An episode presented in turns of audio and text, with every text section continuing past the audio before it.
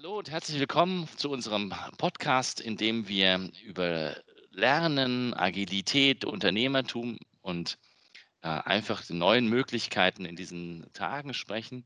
Ich habe heute mir das, ähm, das Thema wieder mal vorgenommen, ein bisschen was zur Innovation in der Schule zu ähm, erzählen, beziehungsweise jemanden gefunden, der uns ein bisschen was dazu erzählen kann. Das ist der Uli Marienfeld von der Evangelischen Schule Berlin Zentrum, die ähm, wir ganz ein wenig begleiten durfte in dem einen oder anderen Projekt, aber das ist gar nicht so wichtig, sondern ich wollte euch einfach diese Schule vorstellen, was die so machen und dann im Anschluss mit nochmal über das Thema äh, Remote-Lernen sprechen. Aber Herr Marienfeld, vielleicht erzählen Sie uns aus Ihrer Sicht, wer ist denn die Evangelische Schule Berlin Zentrum und was machen Sie dort und was macht die Schule so besonders? Die Evangelische Schule Berlin Zentrum ist vor 14, 15 Jahren gegründet worden aus einer Elterninitiative. Es gab erst eine Grundschule von Eltern, die sehr leidenschaftlich wollten, dass Schule einfach ein guter Ort ist, wo Lernen Spaß macht und wo die Neugier, die Kinder im Alter von drei, vier, fünf Jahren manchmal in der Grundschule haben, eigentlich möglichst lange erhalten bleibt und wenn sie verloren gegangen ist, immer wieder geweckt wird. Wir versuchen ähm, mit innovativen Formaten ähm, zu den staatlich anerkannten Abschlüssen zu kommen, aber einfach Wege zu finden, von denen wir begeistert sind und wo wir auch spüren, dass Schüler, Schülerinnen davon begeistert sind. Das passiert teilweise im Schulgebäude, aber wir haben ganz viel, was außerhalb ist. Unser elfter Jahrgang geht, wenn nicht gerade Corona-Zeit ist, ähm, für drei Monate ins Ausland. Macht was Sinnvolles, lernt was fürs Leben. Da kommen die 16-, 17-Jährigen als junge Persönlichkeiten zurück nach Hause. Wir haben so verrückte Formate wie Schulfach ähm, Herausforderung, wo die Schülerinnen ab Klasse 8 jedes Schuljahr, wenn nicht Corona ist, ähm, damit beginnen, drei Wochen einfach was mit Freunden zu machen, was sie herausfordert. Eine Fahrradtour, Strände an der Ostsee zu reinigen, auf dem Biobauernhof zu arbeiten. Und nebenbei machen wir auch ein bisschen Mathe und ein bisschen Grammatik und ein bisschen Geschichte, aber eben immer in Kontexten, ähm, die Schüler, Schülerinnen begeistern. Und wie muss ich mir denn das jetzt vorstellen? Also wenn ich jetzt in der klassisch, ich meine, ich war in der ganz normalen traditionellen Schule, Gymnasium war auch ganz gut, fand es auch nicht weiter schlimm, in die Schule zu gehen. Im Gegensatz zu meinen Kommilitonen, die immer geschimpft haben. Also ich war irgendwie wahrscheinlich, wahrscheinlich ein bisschen angepasster als andere. Aber wie stelle ich mir das vor? Ich habe gelesen, da gibt es Lern, äh, Lernbeauftragte oder Lern, Lernfelder. Ich habe sorry, ich muss okay. mal genau aus. Genau, die Schüler machen quasi ihren eigenen Lehrplan, oder? Ähm, nee, nee, ganz so, ganz so wild und frei ist es auch nicht. Also bei uns in Berlin geht die Grundschule bis Klasse 6 ähm, und wir zählen dann weiter, nicht so wie in Österreich, ähm, sondern dann kommt 7 bis 13 bei uns. Mhm. Ähm, und wir machen das Verrückte, dass wir Klasse 7 bis 9 jahrgangsübergreifend haben weil wir einfach das sehr gute Erfahrung damit gemacht haben. Erstmal ist es eine Illusion, dass alle 14-Jährigen genau gleich weit in Deutsch, Mathe, Englisch, Sport, Geschichte sind. Ähm, Menschen sind unterschiedlich. Ähm, wir machen super gute Erfahrungen damit, dass die in nicht ganz altershomogenen Gruppen, also diese jahrgangsübergreifenden Mischungen haben ähm, und dass sie sich in den Klassen einfach auch gegenseitig helfen. Das, es gibt eine Menge Projekte, da baut das, was man macht, nicht unbedingt Stück für Stück darauf auf, dass man erst Klasse 7, dann Klasse 8, dann Klasse 9 machen muss. Sondern wenn man ähm, Biodiversität macht, dann kann man einfach rausgehen und man guckt sich an, wie verschieden ist unsere Umwelt. Man nutzt ganz verschiedene Beobachtungs-, Auswertungsmethoden, spricht darüber. Ähm, und von daher gibt es also so ein Curriculum für Klasse 7 bis 9 und ein Drittel der Klasse kommt dann immer dazu und ein Drittel der Klasse geht weg. Auf der anderen Seite gibt es natürlich aber auch manche Inhalte, die bauen aufeinander auf. Also ich bin Mathelehrer und ähm, man sollte definitiv erst Plus und Minus und danach mal und geteilt und dann Exponential und andere Rechnungen machen. Ähm, und von daher gibt es dann diese Lernbüros, wo gewisse Lernbausteine sind und wo jeder in einer anderen Geschwindigkeit praktisch auch lernen kann. Ähm, A, weil die in jahrgangsübergreifenden Klassen sind, aber B auch, weil es eine völlige Illusion ist, ähm, dass man in drei Stunden Mathe den vorgesehenen Stoff schafft. Es gibt manche, die brauchen nicht mal eine Stunde dafür ähm, und andere haben nach vier Stunden so das Notdürftigste. Und dieses Lernbüro ermöglicht eben Schüler, Schülerinnen, dass sie in ihrem eigenen Tempo lernen und dass man ihre Erfolge feiert ähm, und nicht mit dem Rotstift anstricht, was sie schon wieder nicht gekonnt haben. Ja, klingt revolutionär. Also weil, weil alleine die Tatsache zu sagen, ich nehme mache fächerübergreifenden, also jahrgangsübergreifenden Unterricht in den höheren Klassen. Ich meine, in der kleinen Grundschule, also kleine, in der jungen Grundschule von 1 bis 2 kennt man das ja fast, also erste und zweite Klasse kennt man das ja. Aber das auch in den höheren Jahrgangsstufen zu machen, ist ja allein schon eine Revolution.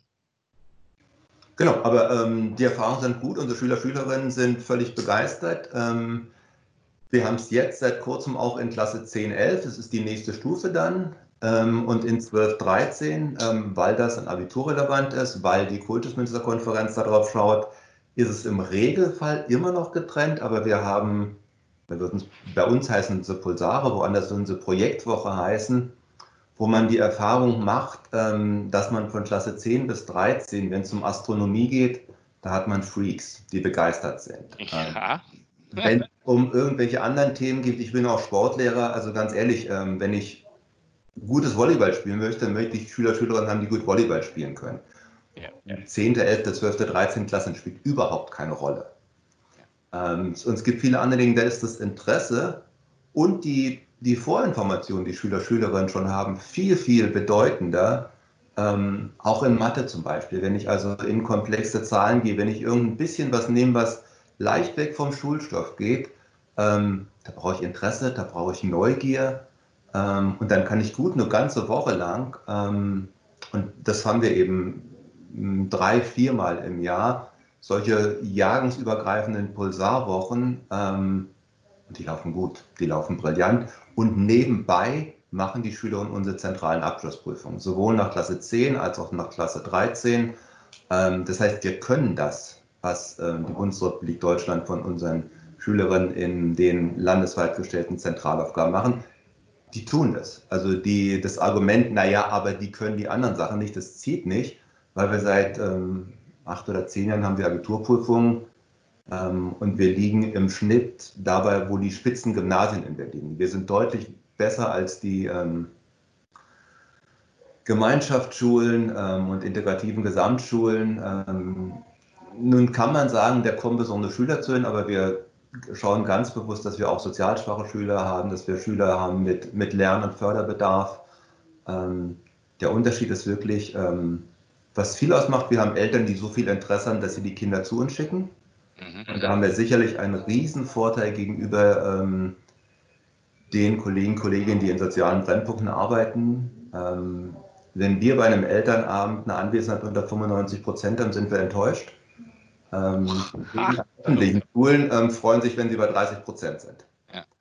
Ich, ich, ich würde gerne mal. Dann geht es um diese Kommunikation und ob man gemeinsam für ein Kind arbeitet, ob man über ein Kind kommuniziert, ob man überhaupt mitbekommt, ähm, es gibt gerade Dinge im Leben des Kindes, die viel wichtiger sind. Ja, wenn dann eine Trennung ist, ähm, wenn die Oma gestorben ist, wenn der große Bruder schwer krank ist, das ist lebensrelevant für das Kind und nicht die binomischen Formeln.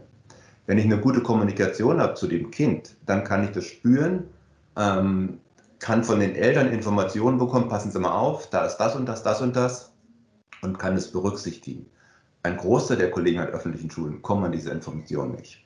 Ähm, von daher sind wir in einer sehr privilegierten Situation, ähm, was aber vor allem daran liegt, dass das Interesse der Eltern da ist und dass wir Strukturen schaffen, wo wir auch die Eltern hören wollen.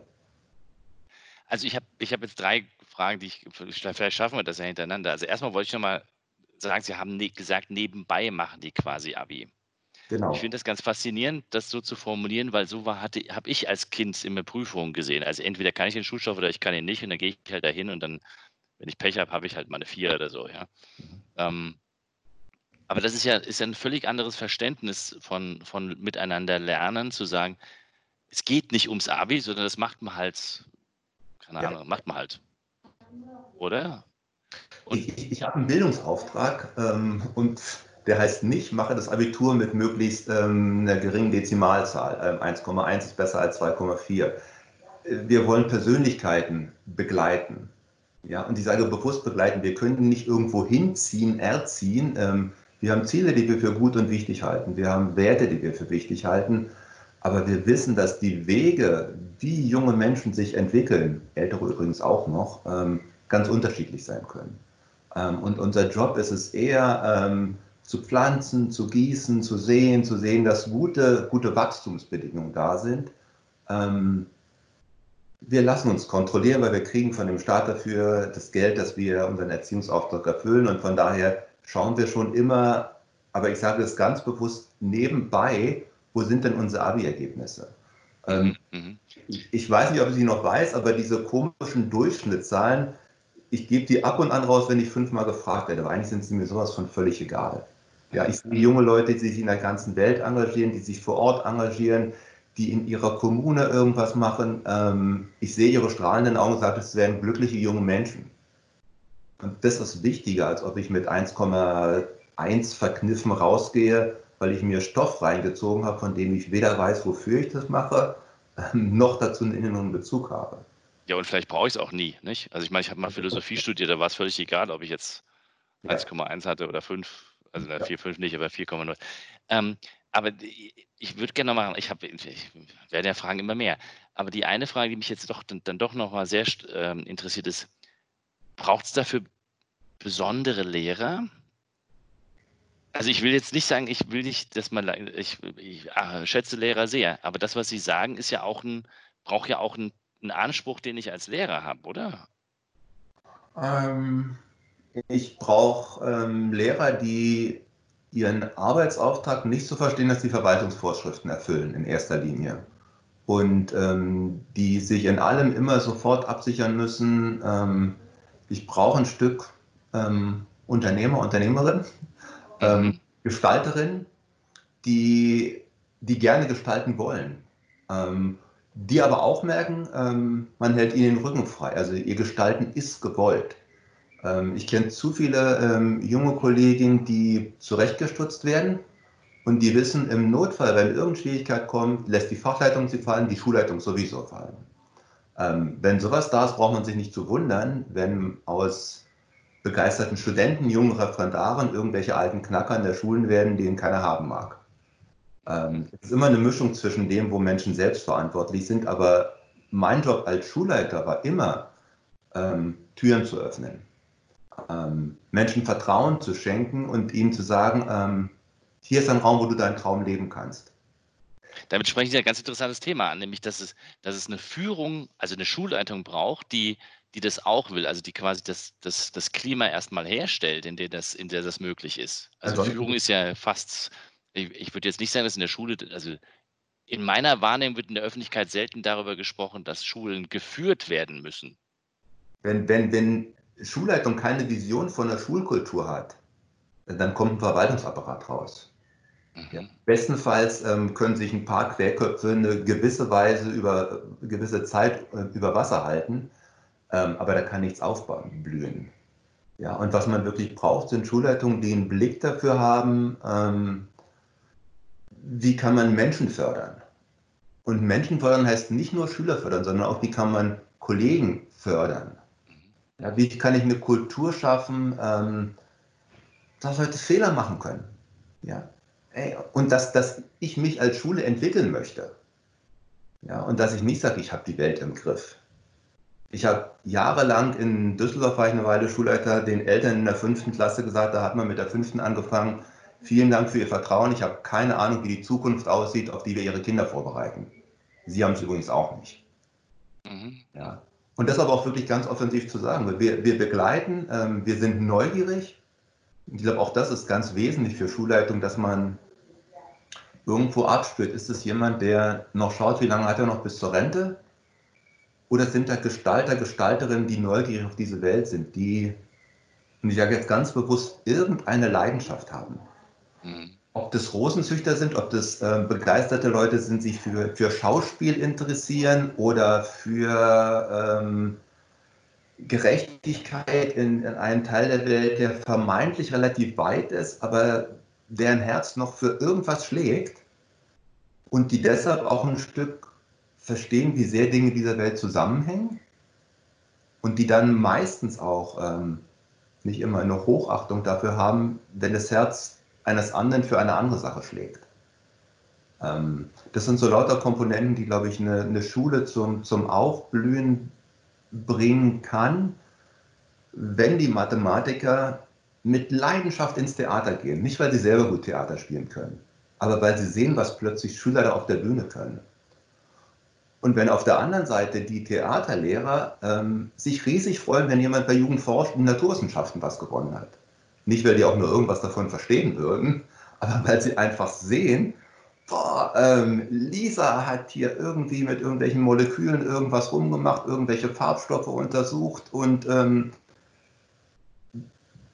wenn das an der Schule gegeben ist, ähm, dann merkt man, es kommt nicht nur auf mein Fach an, was ich mache, es kommt erst recht nicht auf irgendeine Note an, mit der ich das nach irgendwelchen objektiven Kriterien beurteile, sondern ich sehe, ähm, hier ist Raum, wo sich Neugier entwickeln kann, wo sich, wo sich Leben entwickeln kann und wo Schüler wie Lehrer Freude am Gestalten haben. Wie, wie hat denn das angefangen? Also ich, was ich jetzt gerade lerne, ist ja, dass Sie sehr über Führung und, und Klima und Kultur sprechen, wie das funktionieren kann. Aber ich stelle mir jetzt vor, Sie haben gesagt, vor 15 Jahren fing das ungefähr an. Wie stelle ich mir das vor? Wie, wie, fang, wie fängt man sowas an? Wie, wie, wie sind diese Strukturen entstanden? Und, und vielleicht gab es ja auch Höhen und Tiefen. Ich selbst bin zweieinhalb Jahre hier in Berlin, ähm, war vorher lange Zeit in Düsseldorf Schulleiter. Hier in Berlin war es Margaret Rasfeld, eine sehr innovative Frau, die einfach gesagt hat, so kann das nicht weitergehen. Und die mit sehr radikalen Ansätzen einfach den Raum bei diesen Eltern gefunden hat. Und im Grunde genommen war es nur dieser, ich sage jetzt, ich will es nicht herabmänner, nur der Mut zu sagen, wenn es in der Grundschule geht, dass man Kinder mit Wochenarbeitsplänen macht, dass man sie jahrgangsübergreifend unterrichtet. Warum muss ich die nachher preußisch einkasernieren und ähm, in Reihe und Lied sitzen lassen und alle machen alle wieder dasselbe. Es ist doch lächerlich. Ähm, man traut Kindern so viel Selbstorganisation, teilweise in der Kita schon zu, teilweise auch in der Grundschule schon zu. Ähm, und wenn die dann ans deutsche Gymnasium kommen, dann ist wieder Ernst und Zucht und Ordnung. Und man sagt, was habt ihr eigentlich die Jahre vorher gemacht? Glaubt ihr daran, dass das erfolgreich war? Nein, anscheinend glaubt ihr nicht daran. Wir glauben einfach daran. Ähm, und zwar nicht, dass sie es in Perfektion können, aber sie haben gelernt, selbst organisiert werden. Sie haben gelernt, ich kann meinen Arbeitsrhythmus strukturieren. Und jetzt führen wir das einfach weiter auf die nächste Stufe. Ähm, wir haben gelernt, es ist viel spannender, es ist total spannend, fächerübergreifend zu lernen. Ja? Ähm, ich bin der Letzte, der sagt, man muss keine chemischen Formeln lernen. Ich bin kein Chemielehrer, ich kann die Dinge nicht sonderlich gut. Ähm, aber ich weiß, ich muss, außer dass ich gesamtökologische Verständnis habe, ähm, auch so ein bisschen Chemie kennen, um zu wissen, was reagiert da mit wem. Was ist eine Basis, was ist eine Säure, wie hängen die Dinge zusammen. Ähm, das kann manchmal auch lästig sein. Ähm, aber wenn es mich interessiert, beiße ich mich da durch. Ich habe jahrelang Leistungssport gemacht wenn ich mich in der Folterkammer, also im Kraftraum gequält habe, dann wusste ich genau wofür. Ja. Da habe ich die Zähne ab und an zusammengebissen. Manchmal hat mir noch jemand gesagt, komm, mach noch was, aber ich wollte die Sache vor allem selber. Und ich bin der Letzte, der sagt, dass selbstorganisiertes Lernen immer nur Spaß macht. Nee, überhaupt nicht. Aber ich weiß, wann überwinde ich irgendwelche ähm, Trägheitsmomente. Ja? Wann lasse ich es manchmal schleifen und wann ärgere ich mich vielleicht ein halbes Jahr, sage, ey, wenn du damals ein bisschen mehr was gemacht hättest. Aber das muss aus mir kommen und Schule ist für mich ein Raum, der einfach Menschen in dem begleitet. Ja? Und wenn er für eine Weile irgendwas sein lassen will, dann kann ich ihm sicherlich attestieren, du, du hast im letzten Monat in Mathe nicht sehr viel gemacht. Ähm, Außer, dass du die Felder bunt angemalt hast, das war vielleicht künstlerisch nett, aber ähm, von deinem geometrischen Verständnis bist du nicht sehr viel weitergekommen. Ähm, und dann gibt es auch, wie gesagt, diese zentralen Punkte, wo ich sage, du, wenn dann diese Prüfung in 10 kommt, bisher kannst du dafür nicht viel. Ähm, hier ist das Material, soll ich dir helfen? Ich, ich muss jetzt die Frage stellen, weil sie gerade aufkommt. Wir bei uns in der Wirtschaft, uns wird dann immer sofort gesagt, wenn ich solche Sachen vorstelle, wie Sie sie gerade erzählen, das klingt ja schon ein bisschen nach Utopie. Ich behaupte, dass das ja, also ich kann das gut nachvollziehen. Aber dann kommt immer sofort die gleiche Frage, und zwar wie aus der Pistole geschossen, naja, aber das geht nur mit besonderen Menschen. Also es können nicht alle. Also deswegen die Frage, geht das mit allen Kindern, dass sie anfangen, selbst organisiert zu sein? Äh, zumindest allen, die bisher hergekommen sind. Also, ähm, also habt ihr Glück gehabt, es sind nur die richtigen gekommen, oder wie? Nicht, das wollte ich gerade sagen. ähm, also Standardaussage, ähm, meine Kollegin, ähm, mit der ich dann ab und an Aufnahmegespräche geführt habe, ähm, dann sagen die Kinder, naja, ich, ich bin noch nicht ganz so organisiert, ich kann das noch nicht. Äh, und dann sagt ähm, Frau Dreier, okay, wann willst du das lernen? Mit 40? Mit 20? Oder willst du nächste Schuljahr damit anfangen? Das ist die Frage. Das ist nicht die Frage, ob die Kinder das können, sondern ob sie es lernen wollen. Und dann sagen wir, helfen dir dabei. Wir begleiten dich, wir, wir coachen dich. Ähm, das ganz krasse Gegenteil ist, an einer klassischen Schule kann es einem passieren, dass Schüler oder Eltern einem sagen, Herr Marienfeld, Sie haben mir das nicht beigebracht. Ich kann dir sowieso nichts beibringen. Ja. Wenn du das lernen willst, unterstütze ich dich. Aber es ist doch nicht mein Job, einem Kind was beizubringen. Und ich finde es fürchterlich, wenn Kollegen sich auch von irgendwelchen Helikoptereltern dazu überreden lassen oder verführen lassen, sie müssen das meinem Kind beibringen. Nee, sorry, lassen Sie das Kind mal in Ruhe. Äh, wenn es lernen will und es wird lernen wollen, ähm, dann macht es auch. Wir geben die Lernumgebung dafür, wir unterstützen es dafür. Ähm, und natürlich bin ich frustriert, auch sagen wir, wenn ich Mathe unterrichte und die schreiben bei mir im Zentralabitur eine schlechte Klausur. Das macht mich traurig. Ich bin nicht glücklich darüber, aber ich bin nicht dafür verantwortlich. Ich bin dafür verantwortlich, dass ich die zwei Jahre lang gut in meinem Kurs begleitet habe, dass ich sie motiviert habe, dass ich ähm, faszinierenden Unterricht gemacht habe, dass ich gute Lernmethoden benutzt habe. Aber es ist deren Job, dass die das Ding machen und nicht meins. Ähm, und ich glaube, das ist immer, da gibt es so viele tückische Fallen im klassischen Schulsystem. Und auch da wieder, es braucht eine Schulleitung, die dann nicht bei dem ersten Ding kommen und den Kollegen Vorwürfe machen und sagen, du, warum ist der bei dir durchgefallen? Ah ja, das kann passieren, bei mir sind auch Schüler durchgefallen, das war nicht schön. Ähm, zu manchen von denen habe ich immer noch gute Kontakte, ähm, weil die wussten, ich bin als Menschenordnung, ich hätte mich gefreut, die haben mir Abi gemacht, aber die sind doch so ihren Weg durchs Leben gegangen. Ja. Ähm, ja, es gibt ja auch die Entscheidung, dass, dass, dass, ich meine, wenn wir jetzt von Abiturienten reden, die sind ja zum Teil schon 18, also 17 sind sie auf jeden Fall und dann das sind ja Erwachsene in Wahrheit. Ja. Also ich erinnere mich noch an mein Abitur. Ich habe einfach damals entschieden, und ich war sehr gut in Physik. Bei dem Abi, das ist mir interessiert mich jetzt nicht mehr. Ja. Ich also völlig daneben gehauen. Aber mein, mein, mein, ähm, also er war wirklich ein toller Lehrer. Er war echt sehr geklickt, aber er hatte ja überhaupt keine Kontrolle darüber gehabt. Natürlich nicht. Ich ja. hatte an dem, zu dem Zeitpunkt irgendwie einen, eine Meise aus heutiger Sicht. Ja, völlig okay, ist so. Aber das ist ein verrücktes, also ein, ein tolles Verhältnis und, und tolle, eine tolle Einstellung. Ähm, um es nicht zu lang zu machen, würde ich aber gerne noch mal, weil Sie ja auch, Sie, Sie haben ja auch gerade noch die Maske so ein bisschen um den Hals. Was hat sich denn verändert in den letzten zehn, zehn Wochen und was haben Sie denn gelernt und wie haben Sie es organisiert? Ähm, also zum einen kann ich sagen, es geht uns wirklich richtig, richtig gut ähm, eben weil keiner von uns jemals Dienst nach Vorschrift gemacht hat. Mhm. Ähm, flapsig gesagt können wir nur improvisieren. Ähm, bisschen ernster, unsere Schüler haben gewohnt, sind gewohnt, selbstständig zu lernen, in ihrem eigenen Tempo zu lernen. Die sind gewohnt, ähm, Logbücher, Lerntagebücher zu führen. Wir mussten nur ähm, auch für die 7 bis 9 noch eine digitale Plattform schaffen ähm, die, die, die Jüngeren waren also in dieser absoluten Lockdown-Zeit so, die hatten, ähm, wir haben Kollegen gehabt, die haben morgen, die haben immer am Tag vorher einen Podcast produziert. Damit sind die Schüler praktisch, konnten den Tag starten. Absolut zwei, drei, also ein Musiker, ein anderer Kollege, sehr witzig, sehr kurz. Das haben sie also bis zum Osterferien gemacht und danach haben wir das auslaufen lassen, weil es riesig viel Arbeit war. Aber das war toll, war für die Schüler toll, war mindestens semi-professionell, ja, also klasse. Dann haben die Schüler jeden Morgen um 9.30 Uhr einen digitalen Check-in gehabt mit ihrer Klasse ähm, über ein Tool. Ähm, sie hatten einen Arbeitsplan, der war reduziert, aber war immer von morgens bis ungefähr 14 Uhr mit einer Mittagspause. Sie wussten, welche Themen sie wann wie bearbeiten sollten. Und sie haben am Ende des Tages ähm, einen Screenshot oder ein Foto gemacht, haben das ähm, der Lehrer, Lehrerin geschickt. Ähm, alle zwei Wochen gab es mindestens Telefonate, persönliche von den Mentoren, zu denen und die ähm, Tutoren waren aber auch jederzeit ähm, digital erreichbar über E-Mail oder, oder andere Dinge.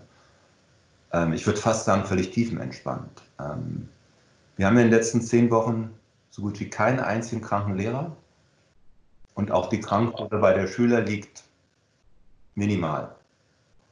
Also wir haben nie so eine gesunde Zeit gehabt wie jetzt im Grunde genommen. Ähm, wir haben keinen einzigen Lehrer, der sich jemals um irgendwas drücken würde. Wir haben ein paar Kollegen, die erkrankt sind, die sind nicht hier in der Schule, die machen es immer noch digital von zu Hause. Die kriegen teilweise, wenn es um Abiturarbeiten kriegt, hat die jemand ähm, hingebracht, mit dem Auto vorbeigefahren, damit er die korrigieren kann. Ähm, das Verständnis aber auch, dass jeder möchte, dass es an dieser Schule gut weitergeht. Und jeder und jede kann sich selbst gut genug einschätzen und sagen, nee, also hier, ich hatte eine schwere Krebserkrankung, ich kann das. Es wäre für mich wirklich lebensgefährlich, jetzt mich ähm, Infektionsrisiken auszusetzen.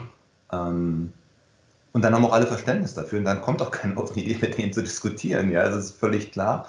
Ähm, so, das heißt, wir waren, wir wussten eigentlich, wir können in kleinen Gruppen selbst organisiert leben. Also es hat auch Frau Dreier als Schülerin hat es koordiniert. Aber klar war, da sind kleine Subsysteme, die sowieso schon immer schon für sich selber gedacht haben. Ähm, die höchsten gesagt wir brauchen da Unterstützung, wir brauchen da Unterstützung. Ähm, aber im Grunde genommen hat sich in dieser Krise das bewährt, was wir die ganze Zeit nur gemacht haben. Ähm, nämlich Rahmen zu setzen und Kollegen zu befähigen, selber Dinge zu machen. Und die Schüler wussten es sowieso. Die Schüler wussten, es geht um ihr Lernen, ob sie es jetzt zu Hause oder da machen. Natürlich waren die alle super, super glücklich, wie die die ersten Tage wieder in die Schule kamen. Ähm, bei den Kleinen ist es auch so, die kommen mindestens zwei Tage in die Schule, manchmal sogar drei Tage, haben dann nur zwei, drei Stunden, nur bei einem Lehrer, nur in einer Lerngruppe. Wir haben bei uns Maskenpflicht gehabt und natürlich, sage ich, war am ersten Tag die Zehntäsler, kommen auf den Hof, umarmen, Küsschen, Abstand, Maske aufsetzen. Okay, das war, das war am ersten Tag so wir haben was gesagt, aber es sind, es sind Teenies, was soll man da? Kann man auch nicht groß ja, fragen. Ja? Habe ich auch nie verstanden, wie man glaubt, dass die Kinder das. Ähm, und jetzt inzwischen geht es halbwegs mit den Abständen. Wir lüften, wir haben nur halb große Klassen. Wenn immer es irgendwie geht, machen wir draußen unseren Unterricht. Aber auch da wieder, es war völlig klar, ähm, wir wissen um die Wichtigkeit der Regeln. Wir halten die ein, aber wenn sich Teenies seit Wochen nicht gesehen haben, dann muss ich jetzt nicht wir haben sie ermahnt, haben gesagt, kommt Leute, lasst es sein. Und ab dem zweiten Tag ging es dann auch. Aber auch da ist eine Frage von, von Augenmaß und Pädagogik. Äh, was, was mache ich da eigentlich? Ja, ich habe junge Menschen da. Und wir müssen die Regel halten. Und das, wir wollen ja, dass sie es nicht nur in der Schule machen, sondern dass sie, wenn sie sich auch im Nachmittag treffen. Ähm, und dann ist es viel sinnvoller, ihnen Regeln vorzugeben, Möglichkeiten einzugeben, auf dem Boden Markierungen zu haben, wo sind die anderen Meter Abstand Waschsachen, also diese ganze, und trotzdem immer zu wissen, ähm, da ist Homo sapiens, das sind liebe Menschen. Ja, auch wenn sie alles meine Kinder sind, aber es sind die Kinder von anderen lieben Menschen oder sowas, ja. Ähm, und ich glaube, vielleicht ist es so ein bisschen das Geheimnis auch, ähm, keiner von uns käme darauf, über Schüler 344b zu reden. Das ist Lisa oder Ahmed.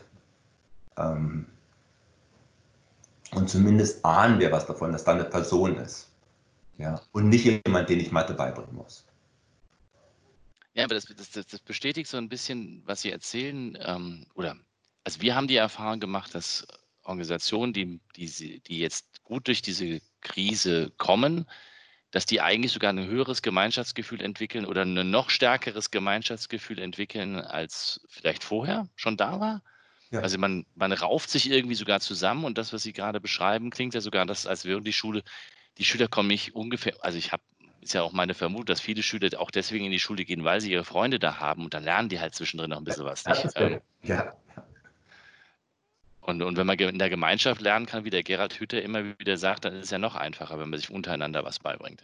Definitiv, ja. Das ist. Und, das ist wunderschön. Ja. Was, würden, was würden Sie den anderen Schulleitern oder Lehrern empfehlen? Die, die jetzt vielleicht zuhören, wie man auf sich auf diesem Weg begeben kann oder es wiederentdecken kann, den Spaß am Lernen, sollte der verloren gegangen sein? Ähm, könnte ja passieren. Ähm, vielleicht würde ich mal den Mut zu haben, was, was möchte ich denn eigentlich? Also ich glaube, fast jeder, der Lehrerin, Lehrer geworden ist, hatte eine gewisse zumindest eine Leidenschaft für das Fach, für die Sache, aber auch die Freude, das mit jungen Menschen zu teilen. Ja, also so viel sollte jeder wissen, der Lehramt studiert. Und dann wirklich zu gucken, was, was begeistert mich denn tatsächlich und wirklich eher die Frage zu stellen, wo kann ich Türen aufmachen ähm, und nicht gibt es eine Verwaltungsvorschrift, die irgendwas verbietet. Ich muss diesen ganzen juristischen Rahmen kennen. Ja? Ähm, den muss ich im Hintergrund haben. Ja? Ich muss wissen, wenn irgendwas passiert, muss ich einschreiten. Ähm, ich habe immer flapsig gesagt, lange Zeit, ähm, er hatte lange Zeit einen technischen Leiter und dessen Sache war immer, er, die Hauptabsicht war, dass in der Schule nichts passiert, weil er immer die Gefahr gesehen hat. Ich bin immer der Pädagoge, ich will, dass möglichst viel passiert. Manchmal haben wir Interessenskonflikte, das ist völlig okay. Das muss ich dann als Schulleiter irgendwie aushalten und muss sagen, wie kann möglichst viel passieren, ohne dass was passiert. Nämlich, dass sich jemand verletzt, ähm, dass irgendwelche anderen Dinge passieren, die wir alle nicht wollen. Aber wirklich erstmal die, wirklich diese Perspektive zu haben, ähm, ich kann eine Gesellschaft, ich kann diese Welt verändern, weil alle jungen Menschen durch diese Institution gehen müssen. Was kann ich tun, um diese Welt zu verändern? Um diesen Menschen Hoffnung zu geben, um diese Menschen irgendwie zu befähigen, ähm, als Frauen, als Männer in ihrer Nachbarschaft, in ihren Familienkonstrukten, wie auch immer das sein mag, in ihren Sportvereinen, diese Welt ein Stückchen schöner oder besser zu machen. Und wirklich zu sagen, ja, das kann ich als Schule. Ähm, und dann kann ich nebenbei auch irgendwelche Zahlen erfüllen. Wahnsinn. Ich glaube, danach kann nicht mehr viel kommen. Also ich bedanke mich sehr für dieses, für dieses Interview und, und Ihre offenen Worte und auch die Begeisterung, die man, also ich äh, irre. Ich, ich habe Lust, bei Ihnen in die Schule zu gehen. Ähm, also es klingt wirklich, wirklich, wirklich toll und ich wünsche es Ihnen und Ihrer Schule, dass Sie, dass Sie auf dem Weg noch weiter vorankommen und dass Sie, Sie möglichst viele andere Schulen auch noch in, in, infizieren, ja, weil das klingt echt toll.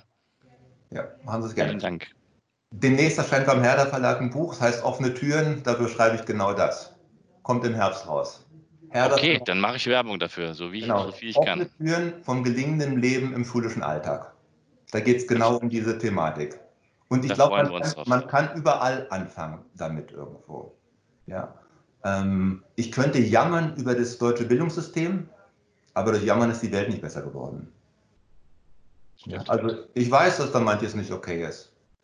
Bei mir selbst ist auch nicht alles okay, aber das macht nichts.